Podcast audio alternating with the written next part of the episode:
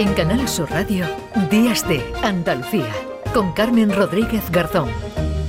Eres el profe que te hubiera gustado tener. Así se llama el libro de un profe canario, Nino Cervera, una especie de guía en la que encontramos técnicas de innovación educativa. Se trata de que los docentes tengan herramientas que les permitan que las aulas se parezcan un poco más al mundo eh, real. Nino Cervera, ¿qué tal? Buenos días. Hola. ¿Qué tal? ¿Me oyes? Ahora sí, perfectamente. Bueno, la pregunta. ¿Cómo estás? Pues igual, bueno, la primera pregunta, inevitable, Nino. ¿Eres el profe que te hubiera gustado tener o estás en ello? Eh, cuando me dicen, cuando me hacen esta pregunta siempre digo que no, porque si dijera que sí, quiere decir que ya tengo todo aprendido, ¿no? Y te atrevo a enseñar no, no de dejar nunca de aprender. Así que Así que, claro, no puedo caer en esa autocomplacencia de decir, ah, soy el mejor. No, no, no, no. Para nada, mm. estamos aprendiendo todo el rato. Todo bueno, el día. debe ser así, ¿no? Debe ser al menos así que un profesor eh, no deje de aprender tampoco para poder enseñar eh, mucho mejor. Y ahí, ¿no? Quizás reside el problema. Claro, eh, yo te, te, pregunto, ¿los planes de estudio están bien diseñados? ¿Se van actualizando? ¿Se van adaptando al mundo real? El mundo real avanza más rápido que las leyes, eso eso lo sabe todo el mundo, ¿no? Y, en, la, parte educativa pues pasa un poco lo mismo. Eh, yo creo que hace falta a los profes un poco más de acompañamiento, nos hace falta también formación y sobre todo, Carmen, nos hace falta vocación, que los profes que sean mm. profes que les guste ser profe, que yo creo que ese es el problema, que la mitad de la gente no le gusta donde trabaja, ¿no? Y claro, y tú te metes, si no te gusta ser profe, es el peor trabajo del mundo. ¿Tiene buen sueldo? Bueno, más o menos. ¿Tiene buenas vacaciones? Sí.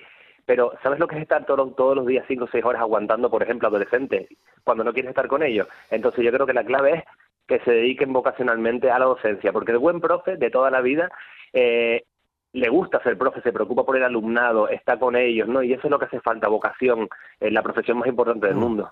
Bueno, ser profesor, lo has dicho en alguna entrevista que te he leído, es la profesión más importante del mundo, por tanto debe ser vocacional.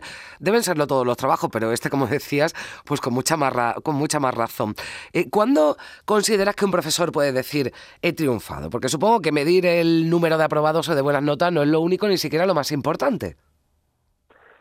Pues Carmen, mm, yo te diría algo muy sencillo. Cuando el alumnado te ve por la calle y en vez de evitarte, se acerca a ti y te dice cosas como, profe, gracias a, tu técnica de estudio me, está yendo bien en la universidad, o gracias a que, a que me, evaluabas con diferentes productos, como por ejemplo debates o con, o con mapas mentales, me dediqué al diseño gráfico y, y descubrí mi vocación. Yo creo que un profe triunfa cuando el alumnado pasa años, después de varios años, te recuerda con cariño y les ha ayudado a alguna, alguna faceta de tu vida. Y para mí, sobre mm. todo, les ha ayudado a encontrar a lo que se quiere dedicar, ¿no? Porque para mí, la misión de la educación debería ser prepararnos antes para descubrir nuestra vocación, porque estamos 36 años de medio trabajando. O sea, ¿cómo de importante es saber a lo que te quieres dedicar? ¿Qué es lo que te gusta? Claro, y además igual que hay profesores de todo tipo que enseñan, bueno, a su forma también debemos recordar que todos los alumnos no son iguales. Yo entiendo que debe ser complicado en una casa de 30 alumnos enseñar de forma personalizada, pero hay que tener en cuenta ¿no? las necesidades que tiene cada alumno, sus capacidades, sus características.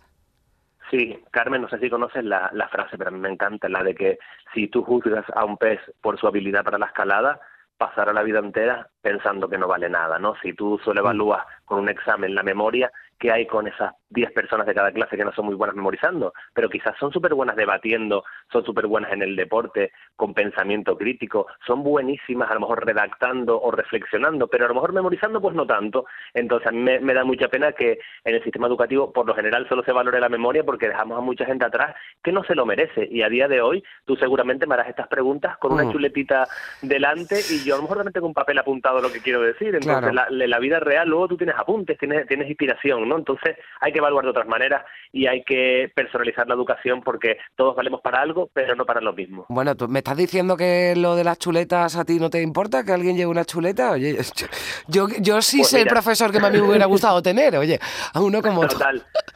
¿Sabes, que eso fue una polémica que, surgió a nivel nacional porque me sacaron un mm. titular diciendo que dejaba usar chuleta? Y es verdad que para algún examen les dejo usar una chuleta pequeña de un tamaño determinado. ¿Qué consigo con eso, Carmen? Que quien saca un 9 un 10 lo sigue sacando. Pero ese alumno, esa alumna que el día anterior no hace absolutamente nada, está resumiendo, leyéndose el tema, redactando una chuletita y al día siguiente, al final, hace algo en el examen. Y la pregunta es, ¿aprende más de esta manera?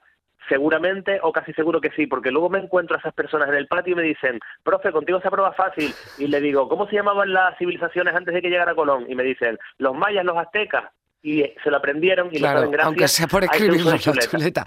No, yo, yo, fui una buena estudiante y no pero alguna vez, alguna vez ya sobre todo cuando era adolescente, alguna chuletilla y es verdad lo que dices, cuando ya haces la chuleta al final te quedas con lo que estás con lo que estás escribiendo.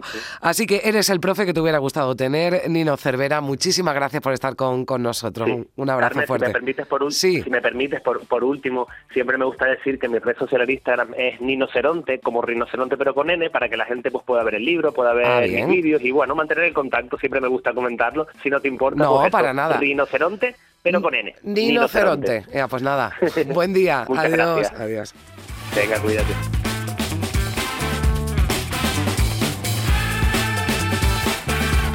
En Canal Sur Radio, Días de Andalucía, con Carmen Rodríguez Garzón.